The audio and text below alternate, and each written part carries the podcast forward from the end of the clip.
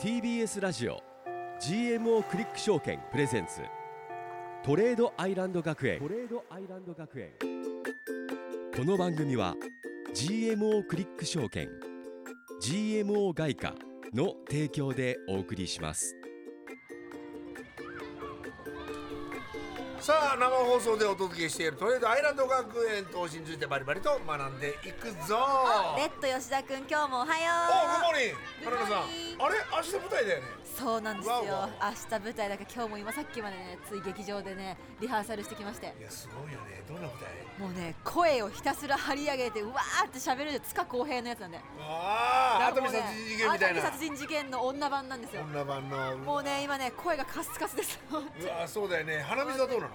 鼻水止まった止まってない。あのね花粉の薬が効いたの。花粉だっただからもう皆さんこれ聞いてる皆さん始まってますよ花粉。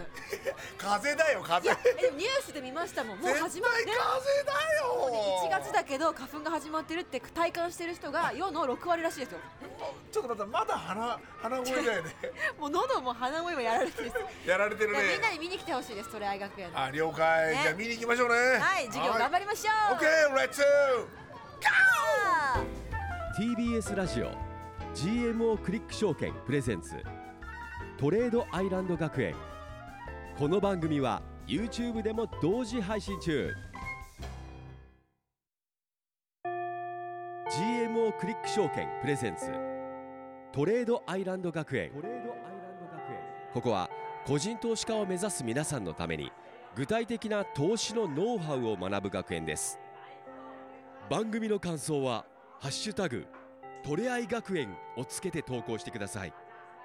先生への質問はトレアイアットマーク TBS.CO.JP TOREAI アットマーク TBS.CO.JP までお送りください。起立礼よろしくお願いします。お願いします。着席さあ本日もレッド吉田くんと花奈美桜そして投資家でフリーアナウンサーの大橋ひろ子先生とお送りしてまいります。はい、先生今日もよろしくお願いします。ちょっと先生、はい。何今日いきなりなんか1円ぐらいまた上がったよ。もうね。ちょっとね、トレアノマリーで火曜日はちょっとドル円が上がりますね。うんいやでもそんなことよりですよ。はい。そんなことより日経平均どうした？ですよ、はい。日本株がものすごい勢いで上がっているの、はい。皆さんご存知ですか？知ってます。毎日はい。毎日ニュースに出てますよね。はい。はい。えー、今日は下がったんですけど 7営業日ぶりに下がったんですけど、はい。6日間6営業日ずーっと上がって、うん。この6営業日の上昇だけでなんかもう2000何百円とかって3000近く上がるすごいな。はい。えー、えでもちょっと先生あの、はい。初歩的な質問ですけれども、はい。えー日経平均は上がってるけれども、うん。株価は下がってる株価もあるんでしょ？そうですね、うん。日経平均っていうのが何なのか知ってますか？日経の平均でしょ？日経。日経って何ですか？日経？日経って何ですか？に日本経済？はい。日本経済新聞社が蘇生しているインデックスなんですけれども、日経225っていうぐらいですから。よく聞くやつです226じゃないの？226は事件です。事はい事件です。雪が降ってました。いやその時生きてなかったでしょ。すごい。見た見た当時の雪。当時の気候まで覚えてる。すごい。映画の見過ぎですよそれ。え225っていうのは企業の数です。だからー、えあの日225しかないの？そうなんです。だからまあ日経平均よりもあの日本全体の株価の動向というものを見る上ではトピックスというところを見た方がいいかもしれないんですがまあでも皆さん日経平均は先物があったりオプションがあったりということで取引する人もとても多いのでうん。日経平均ってすごくこうねニュースでも取り上げられます。はい。それがもう3万6千円台まで。びっくりしました。はい。おい。ね。だって去年なんて普通に2万円台とかそう2だったじゃ万2000ないですか。円とかだよそうでしたっけね。そう。ね。はい。それがなんでこんなに上がっているんでしょうかっていうのが今日のテーマです。わ今日の授業はじゃあ株だ。そうか。はい。株価ね。はい、えー日経平均のチャートを見ると、はい。去年ガーッと春先に上がってそれからずっと長い間こうレンジをやってるんですね、はいはいはい。なかなか上値を抜けない。はい。この上値を抜けてからスポーンと上に上がっているという状況なんですが、はい。まあ上がった理由は、まあ、3つぐらいあるんですね。はい。大きく。その3つをちょっとクイズ形式にしようかな。あのウォーレン・バフェットが買ったから。あー。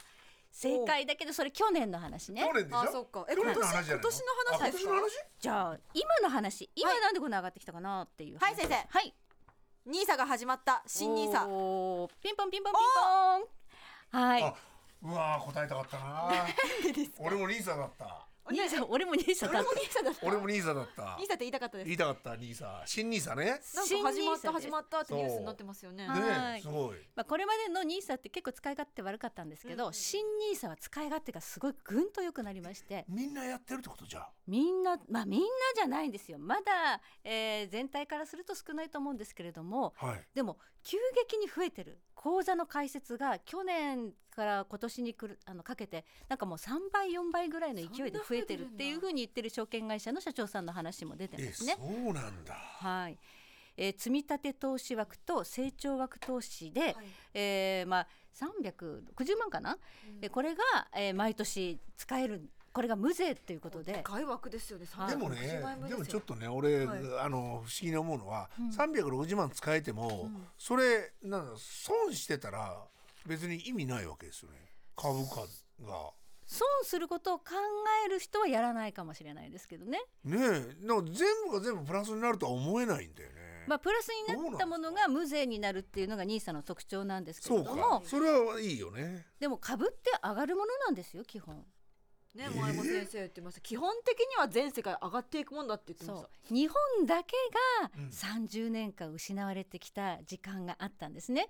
これ適切な金融政策と財政政策が打てなかったバブル崩壊した後。はい。それは失敗なんですけど日本の、はい。でも普通は株っていうのは上がるものなんですだって会社は成長するために努力するでしょ、うんはいはいはいうん、そしたら会社って成長しますよね、はい。うん。株価って上がって当然なんですよね基本的に。あ基本は上が基るもの本はなんだ。資本主義というものはそういうものです。成長を続ける。新ニーサはいいってことだ。だから NISA っていうのはあのうん株は持ってるとキャッシュで持っているよりもうん。将来かかなり差がつきますよっていうことで、うん。この新 NISA ものすごい注目されてるんですけれども1月4日、はい。非常に顕著な動きがありました、はい。へえ1月4日大発会ですね。はい。はいこの時日本は、えーお正月に大変あの大きなはい。大地震があったということで、日本売りから始まったんです最初。うん。最初下落したんだ。そう日経平均は最初770円安ってめちゃくちゃ売りで始まったんですけど、うん。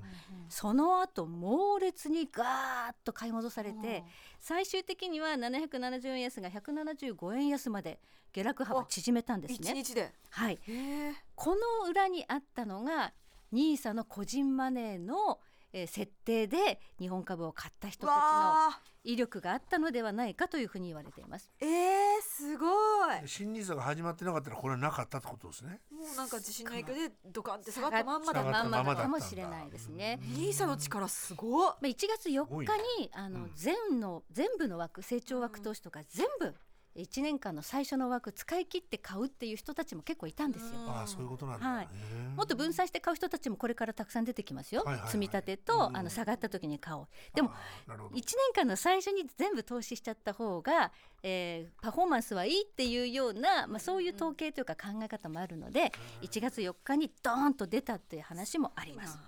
はい、ネット証券5社の昨年の12月20日までの集計です、はい。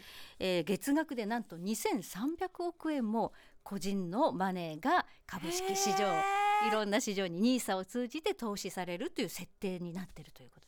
これどんどん増えていきます。これから。めちゃくちゃ日本人じゃやってるんだもそうかそれが増えたからなんだ。はい。ん株をこう持ち始めた人が多そういってことですね。そうなってくるとどんどん株価も上がってくると。上がりますね。日本の家計っていうのはものすごい世界一個人がお金持ってる2000兆円ぐらい持ってるんですね、うん。そのうち1000兆円ぐらいが現預金なんですけどその1000兆円が動き出して株式市場に向かってくる可能性が出てきたってことです。なるほどね。わかりやすい。そうは。か。はい、じゃあちょっと株もやるべきか。そうですね。せっかく新ニーサ始まったタイミングですし、はい、まあ、ニーサでやるのもよし、えー、GMO クリック証券には CFD という商品がああってそうだ。うん日経平均と連動する日本225という商品ありますから、うん。これ使ってそれをやればいいんだね。そういうものを使ってまあこのね値動きを観察しながらトレードするということもできます。後で教えてもらおうこれは。い。そしてもう一つ、はい。二つ目です。うん。二つ目。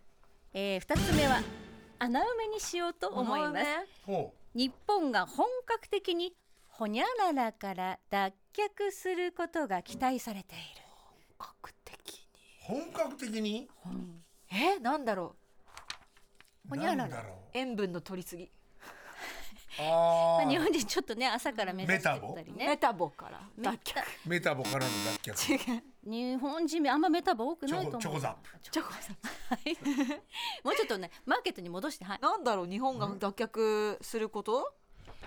最近変わったなと思うことありません？そのマーケットとか。やっぱほらほら。去年は物価が高くなってほらほらほらほら。それそれそれ。インフレだ。そうです。お！つまりデフレから脱却することが期俺間違えた待されている。合ってる。合ってる。まあインフレから脱却じゃないから正解はデフレなんだけど、でもインフレになってきてるから期待されてるってことですよね。そうです。ほうほうほ日本だけが30年もの余りう、うん。株価の最高値を超えられずにいるわけですよ、はい。それはなんと日本がデフレだったからなんですね、うん。デフレの時って一番強い資産は何でしょうか？デフレの時？何持ってれば一番守りまあ得する？デフレの時。えっとお金。ピンおすごい。そう。でインフレだと金なんだよ。まあそうね。金でもありうん。株でもある。株でもああそういうことか。資産だから。お金じゃないものが上がるんですインフレの時は。デフレの時は現金の価値が高いってこと？そうですそうです。ああなるほど。どでまだ日銀は、えー異次元の金融緩和政策マイナス金利政策とかまだ続けてます。うん。だから完全にインフレであるということをまだ認めてないんですけど、うんうん。でも今年はもうさすがにマイナス金利解除するよねっていう予想になってますよね。ずっと番組でもね。言ってるけどもかいつすんの？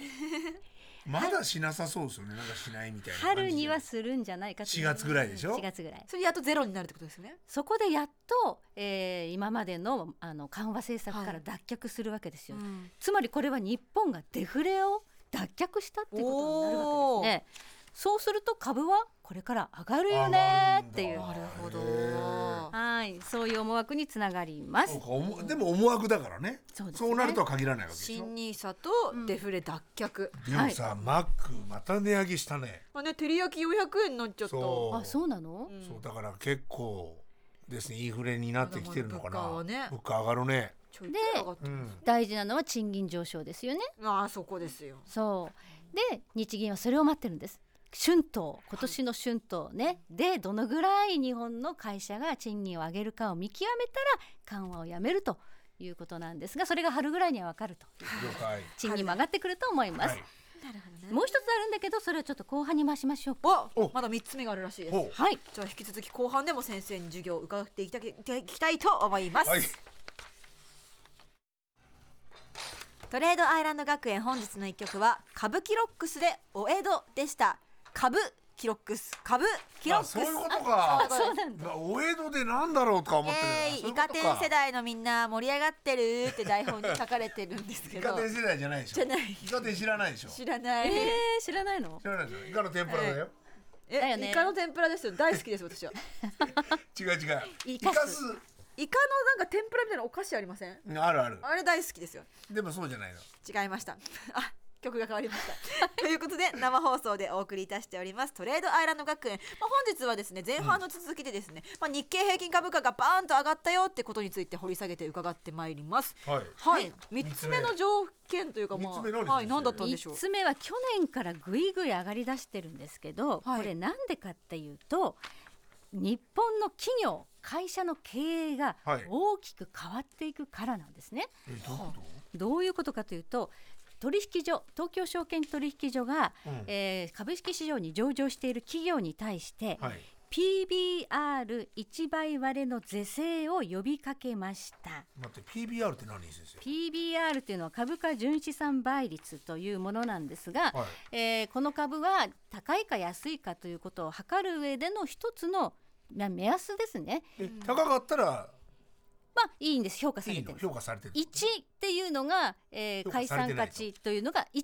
がいいんです1超えてくるといいんです。うんなるほどうんで 0. 点何パーセントっていうのがいっぱいあるんですけど、0. 点何っていうのは、えー株価と解散価値株価に対して全然評価されてないってことなんですよ。うんえー株価収益率だからつまりこの会社が持ってる資産を有効活用していない会社っていうふうにほうほう烙印を押されてしまっているという状態なんですね。なるほど頑張ってないってこと全然頑張ってないですねってそういうこというね。うんうんうん。で日本はこの PBR1 倍割れで 0. 点何パ何とかっていう会社がたくさんあるんですよ。はあそうなんだ。はい、うん。半分以上の会社が。い、そう全然じゃあ頑張ってないみんな、ねえ。うん。アメリカのうん。S&P に含まれている企業はうん。3%ぐらいなのに、ええあそんなにあるの？日本は50%以上の会社がもそうりねゃ偉い差だな。そうなんですよ株式価値よりも解散価値の方が高い。もう会社辞めちまえよっていうような状態の そ会社がそこまで言うそのぐらい放置されている。それが半分もあるんですよ。そういう会社が多かった。うん。だから日本株って上がってこなかったんですよ。あ今までが？今までは。それが？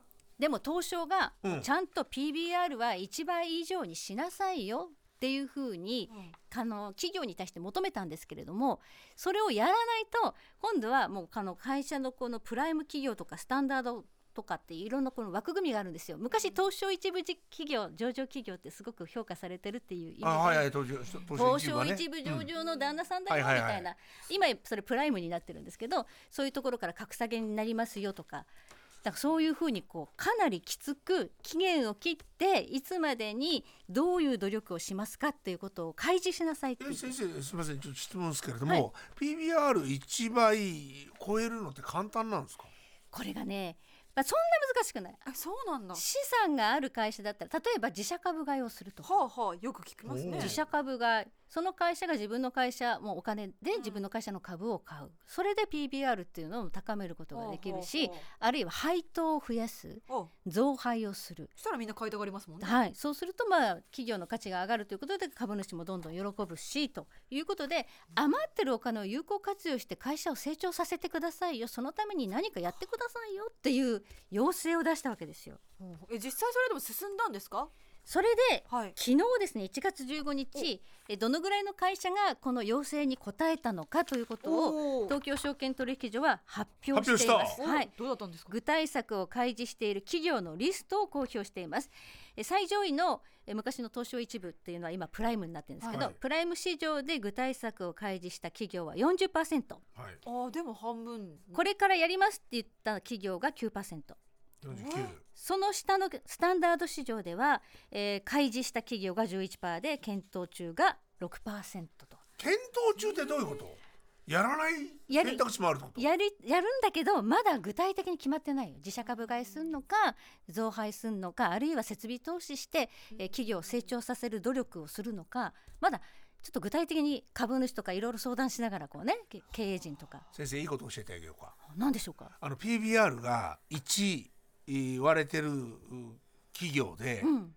いい会社を今目をつけといたら、うん、その株価上がるんじゃない？そうなんですイエーイ。おーそうなんです。えまだだからそのやってないところが目つけるといいってこと？だからまだ開開示した企業去年開示した企業でこうこういうのやりますよって言った会社はかなり上がったんですよ。おおあやっぱり。上がるじゃあこれから言いそうなところを見つけたらいだ。だから PBR まず見て、1割れてるところであれ？これでも意外と社会に貢献してるよとか、結構目に見るよとかっていうのって意外とこの後来る可能性ありますありますよ。お。だからそういうのはあの株やってる人はもうリストにしてあのツイツイッターじゃない X とかに上げたりしてますかしてますしてます。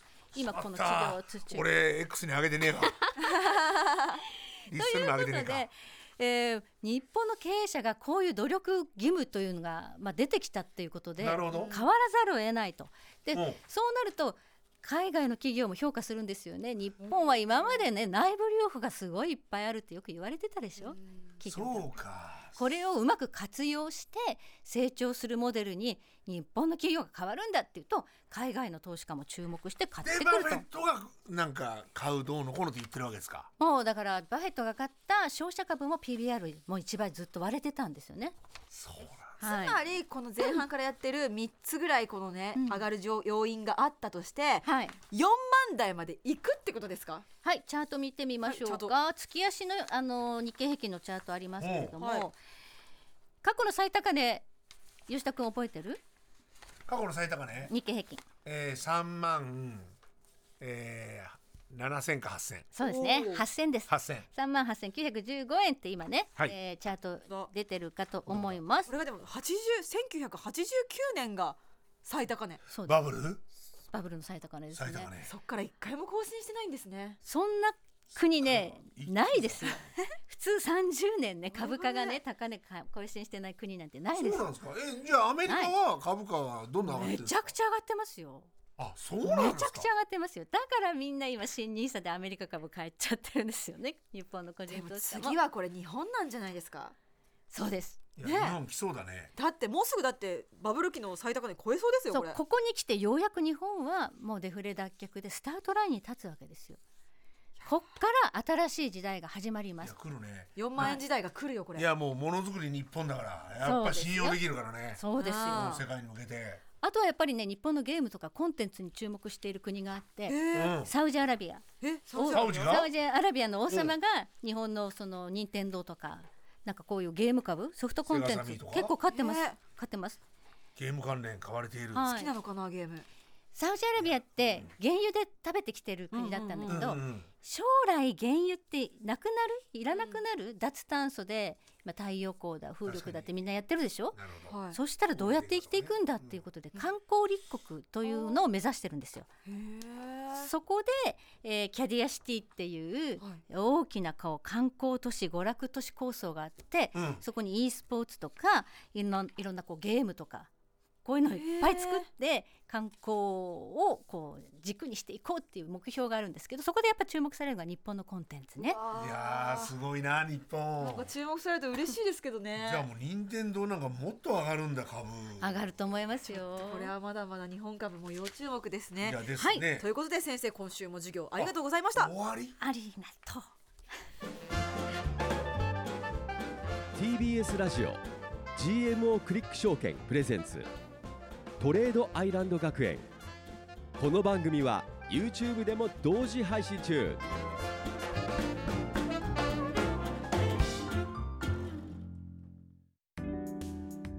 ここで GMO クリック証券からのお知らせです。FX に興味があるそこのあなた。GMO クリック証券の FX 取引をご存知ですか？GMO クリック証券は業界最小水準のスプレッドで安い取引コストが魅力であることはもちろんパソコンからスマートフォンまで使いやすい取引ツールも人気。サポート体制も充実しています。さらに今ならお得なキャンペーン実施中。FX 取引なら GMO クリック証券。GMO クリック証券株式会社は関東財務局長金賞第77号の金融商品取引業者です。当社取扱いの金融商品のお取引にあたっては価格変動等の理由により投資元本を超える損失が発生することがあります。お取引をする際は当社のホームページや契約締結前交付書面にて手数料などの諸経費およびリスクについて十分ご確認ください。TBS ラジオ GMO クリック証券プレゼンツトレードアイランド学園。番組の感想は「ハッシュタグトレアイ学園」をつけて投稿してください。先生への質問はトレアイアットマーク TBS.CO.JP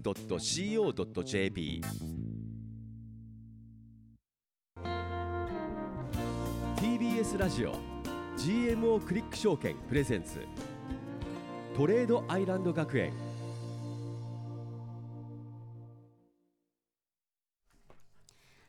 吉田君とはい。大橋ひろ子先生、そして花奈美桜がお送りしてきたトレードアイランド学園。この後は居残り補修の様子も YouTube で配信いたしますのでぜひ TBS ラジオ公式 YouTube チャンネルをご覧ください、はい。ということでこちらは YouTube のコメント。なおこですさんから。はい。トレアイ学園株も上がってますものね。キラーンって。嬉しい。おー嬉しいですね。日本株と一緒に上がっていけるといいですね。なるほど。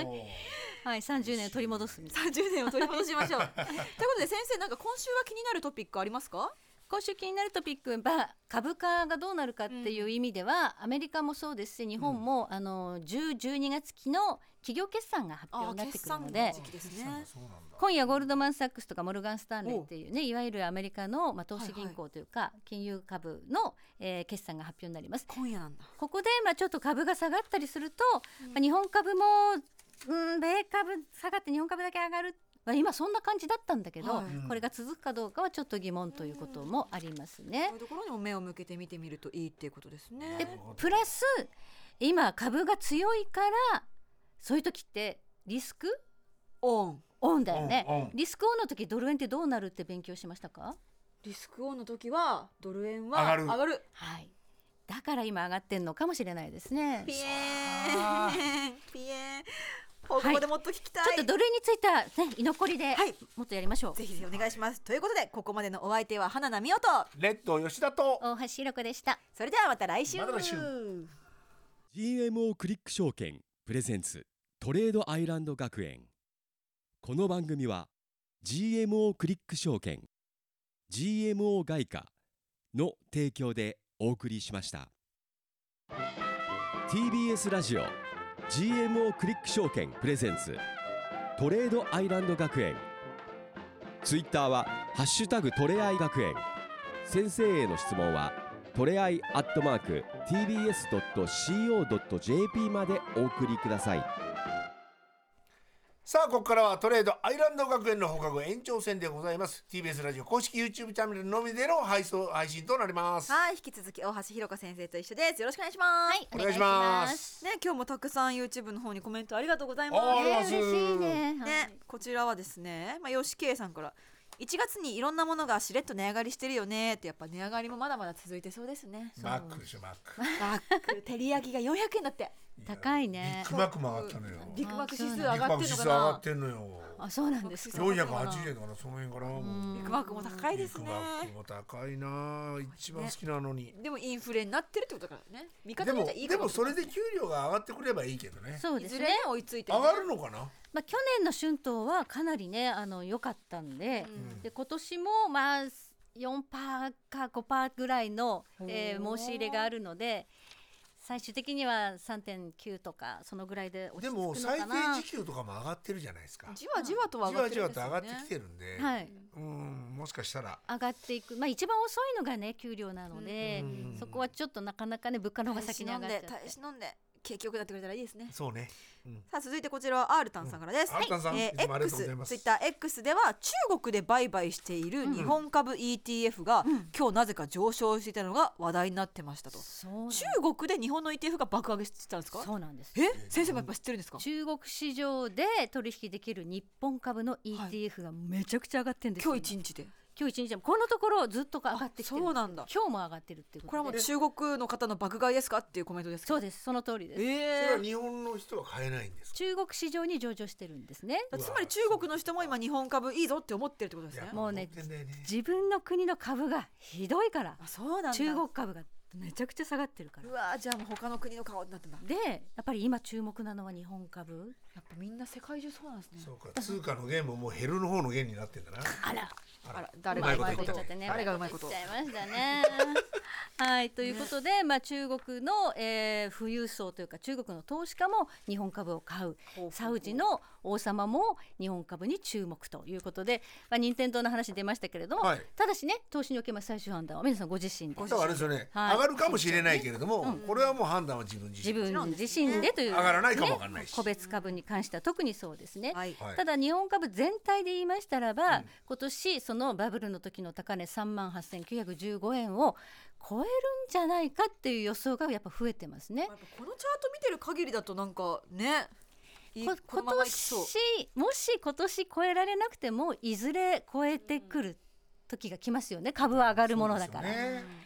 新ニーサも始まってるからみんなやっぱ投資に関心を持ってるから。はい、それからあのアメリカの有名な投資会社のヘッド、はい。CEO も、えー社員に日本語を学べとへえ言ってるらしいんですよ。え。ー、難しいよ。なんか難しいよ。レッド君教えてあげて。もう箸っていうのもそのブリッジもあればはい。ね本当にチョップスティックもあるし。漢字もあればカタカナもありますからそうねそうそうそうそう。難しいよ日本語は。教えてほしいって言うんだよ教えてあげる そのぐらいあの日本市場に注目しているんですよアメリカの投資家も。あなんかそれすごいですね、へうん。えー、そうっすか。ちょっと前まではさなんかこう中国語を学べみたいな風潮だったじゃないですか。あそうそうそう。それがさ日本になってきてるってことはさなんかいいんじゃない？やっぱ日本やっぱすげえんだよ。やっぱやったぜ俺たち火の国ジパング最高だ最高だぜ。来てるぜ日本が。来てるな。そうですね。昔ジャパンバッシングからジャパンパッシングって言葉があったんですよね。日本企業があまりにもこうねアメリカでグイグイこうね、はいはいはい。あのちょっとこうオラオラしちゃったもんだからビル買ったりとかね。ビル買ったりやね。うん。であの日本叩きが始まってそのうちジャパンパッシング日本を素通りして中国に投資するっていう時代がついこの間まで続いて。パッシングされてたそうなんですそれが戻ってきたってことですいやあ。すごいすごい。はい。嬉しいこれは。ちょっと未来が明るくなる気持ちになりますね。でやっぱ日本の人たちってやっぱりものづくりってやっぱ徹底してしだかっかりとやら。るから半導体工場がねどんどんどんどうんん日本にね今ねはい作られているっていうのがあります。そういうことかで先生あのね聞きたいことがあるんですけど何ですか？うん私たちはレッド君も私もドル円ショートしてるんですけなんどでショートしてんの？どうしてドル円はこんなに上がってるんですか？それがちょっと気になります。うん。そろそろと調整じゃないですけれども下がってもいいんじゃないですか？今年は円高って言ったじゃん。140円ちょっと切るぐらいになってもいいんじゃないですか？あの140円切る130円ぐらいまでの円高を予想しているアナリストがいっぱいいるっていうのも、はい。そうですよね。ね。ところが年初から逆に言ってますよね。め。ちゃくちゃ上がってるよ、え今いくら？まあだってまたもねね。ちょっとチャートがあるんで、はい。見える人は見ていただきたいんですが、去年からの大きな下落幅に対して冷やしの方のチャートですね。ドドル円の冷冷やしのチャートをちょっと見ていただきます、はい、はい。出てきましたうわおもうもうこれ990日線まで戻りそう。戻りそうですね。90日線までは戻るかもっていう話はしましたが、うん。はい戻るかもしれないですねこれね。戻りますねこれね。あれ？売ってるんだっけ？二人とも。戻るな出ますね我々ね、スワップ払いながら。売ってます売ってます。素直だから今年は円高って言葉一本で一本勝負できてたんいやですけど。来てたんだけどね。うん。単純すぎるわよ。バカでした。いやだからまだ早すぎたね。これね。もうちょいロングでよかったか。さっきあの新ニーサの話しましたよね、はい。はい新ニーサで1月4日ものすごい勢いで売られた日本株がぐわーっと戻ってきたっていう話がありましたが、この新ニーサがドル円を押し上げている可能性があるというのが今話題なんです。日本株だけじゃなくて？新ニーサみおちゃんやってる？始めました私も今年から。何買う？設定。オールカンです。ほらほらほらほら来えたオールカントリーだから。オールカ全世ントリー。界全世界全世界って言うけれども、はい。オールカントリーの60%アメリカ株なんですえよね。そうなの？そう。6割アメリカ。俺のペソは入ってる？俺のメキシコ株は入ってますか？え？ろあれ？私アメリカなの？まだ懲りないな。6 6割割アメリカなの？4割の中にペソは入ってるかもしれない。はい。えもっとまんべんなく世界中に私はお金を払ってる気持ちだったんですけど、あ、オールカントリ6ー。割アメリ6割アカなのメリカでアメリカに払ってんだよ。えみんな知ってました？おいオルカン買ったぜ。みんな知ってますか？みんな知ってるよ。みんな知ってるよ。みんな知ってどうなの？あでもほらやったナミオさんもオルカン仲間になってたってほらえほらオルカン仲間知ってまねした、だからね、みみんんなオルカカンオールカントリー。みん。な何したんですかシンディさん本当に。いやそ俺まだそのやってないからわかんないけど何そのオルカンをやることによって。で全部を買うってこと？オールカントリーはそうなんですけど、これ1位なんですね。はい。個人投資家人気に。で1位。あそういうことなんだ。2位、3位、4位、5位、6位ってね、9位ぐらいまで全部日本人はアメリカ株を選んでんですよ。やっぱここ数年の流れでさやっぱみんな買っちゃうんだな。投資の積み立てとかにあの全部アメリカの投資信託とかファンドとかそっちを選んでるんですね。何 SP, SP でしたっ S&P500 とか S500 だ。はい。そういうものを選ぶということはアメリカの投資信を買うということははい。すなわち為替は？私たちはドルあ買ってるドル買ってことそうなんです。うわえ？それはドル上がるわ。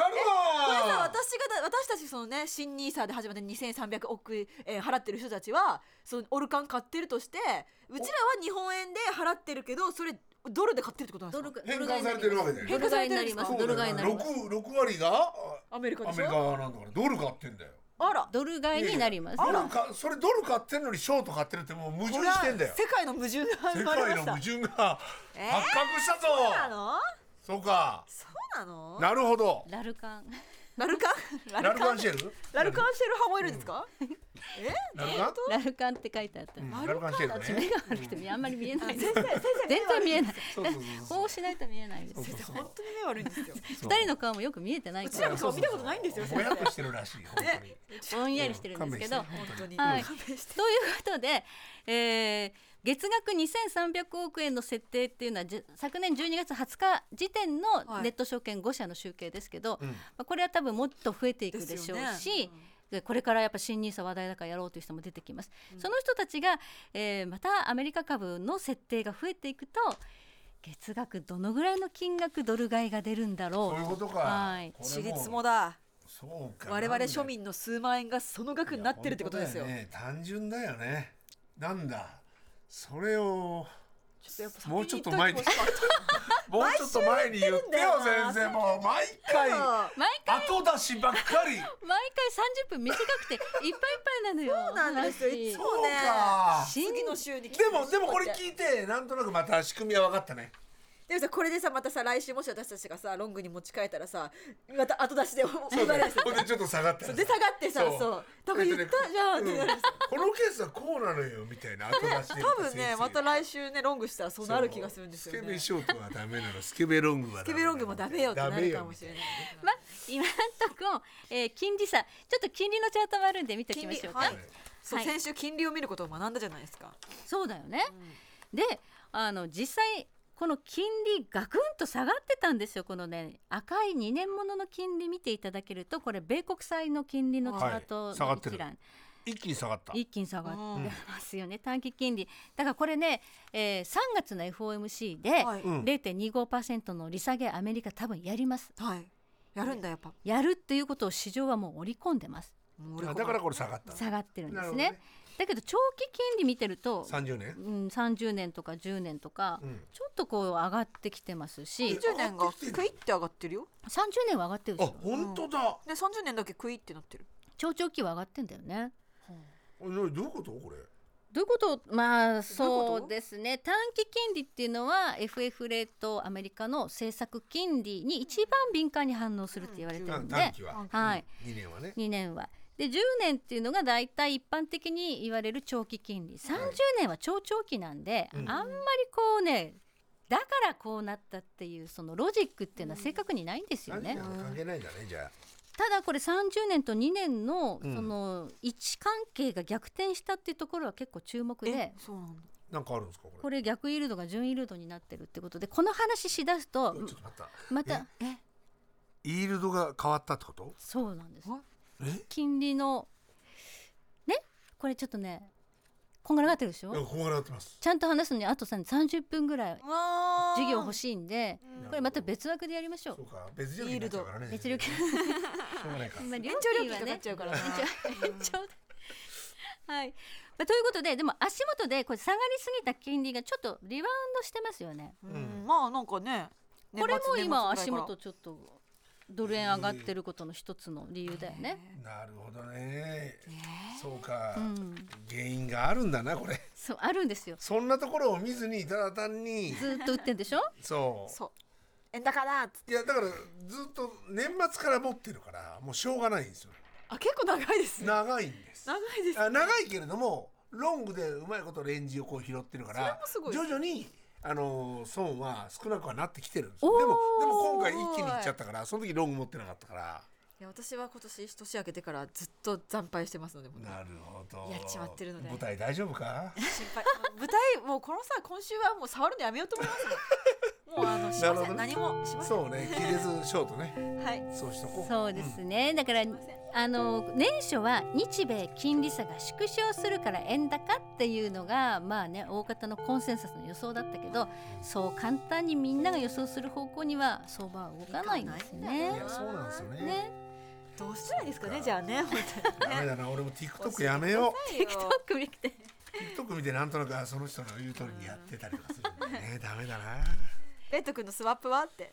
え？スワップ。マイナススワップスワップ？ああのねちょっと待ってねスワップ教えてほしいですか？え？ー、1万8000円です。ああ一年年明けてからですか？えー、そうですね。もうあそこからへんからじゃあ結構ずっとと握って1万8000ますね円ずっと握ってます。うん。あー。それ日々ちょっと増えてんだよね。日々増えてます。日々ね。ね、はい。マイナススワップ嫌ですね本当にね。はい。えーということで、ね、いやなんか今日はなんかより早く感じましたねなんか。いやもうあの最近早いね。なんかね年かなああそうかもしれない。番組終わるのめっちゃ早く感じるんですけど。確かにねあっという間だよね。そうですね。で学んでることっていうのはね、そう蓄積されてるんだけども、次の週になると忘れてんだよね。おかしいですダねメだよね脳がね。いやね、うん。でもね頑張っていきたいですね今はい年もね。行きましょうね。はい、はい。ということでトレードアイランド学園本日はここまででございます。ここまで。えー番組ではこちらの YouTube 配信のほかポッドキャストでの配信も行っております。すべ、えー全てのメールの宛先はトレアイアットマーク TBS.CO.JP です。ねいつもたくさんコメントありがとうございます。ぜひぜひメールでも YouTube でもみ X でもたくさんコメントお待ちしてみます。皆さん勝ってんのかな？えどうなんですか？それもちょっと聞きたいよね。我々だけですか？ショートしてるのは。いやもう基本俺が一番負けてるからね。いやでも私ね今年はやばいですよ。去年勝ったんだけどね。去年はだいぶ良かったんですけど。だから雰囲気トレードやりすぎ でも正やっぱダメ直本当にそう。やっぱそのテクニカルと去か年たまたまあたまたま良かっただけなんだと思います。いやそういうことね。ダメですもう。FX やめたいやめたいぐらい。やめたいぐらい。いやいやいやや。めない。負けません。めません。頑張ろう。はい、あのね、FX だけじゃなくて CFD でね、その株価をやることもできますから。それ。ちょっとやっちゃいますね。やっちゃいます。株価は。株はえ気絶ホールドそれも新ニーサでできるんですか？新ニーサでは CFD はできないですできない。ね新ニーサでもその日経225とかのもあるんですか？はい、そういうものもあります。選べますから、ぱどうするみんな新ニーサどっちを選ぶ？みたいなね。世界に行くか日本に行くかですね。いやもうちょっと安定を選ぼう。おどっちですか？安定安定でとりあえずちょっとずつこう上げていく。まあそれが一番なんで株価は上がっていくわけですもんねそう安定っていうのは何なの？いや俺もわかんない。それを聞こうかな。後でまた来週聞きたいと思います。ね。はい。ということで来週も火曜の夜9時にお付き合いくださいませ。それではよろしくお願いします。はい、おやすみお。やすみ。なさい。TBS ラジオ。TBS ラジオ。GMO クリック証券プレゼンツ。GMO クリック証券。トレードアイランド学園。トレードアイランド学園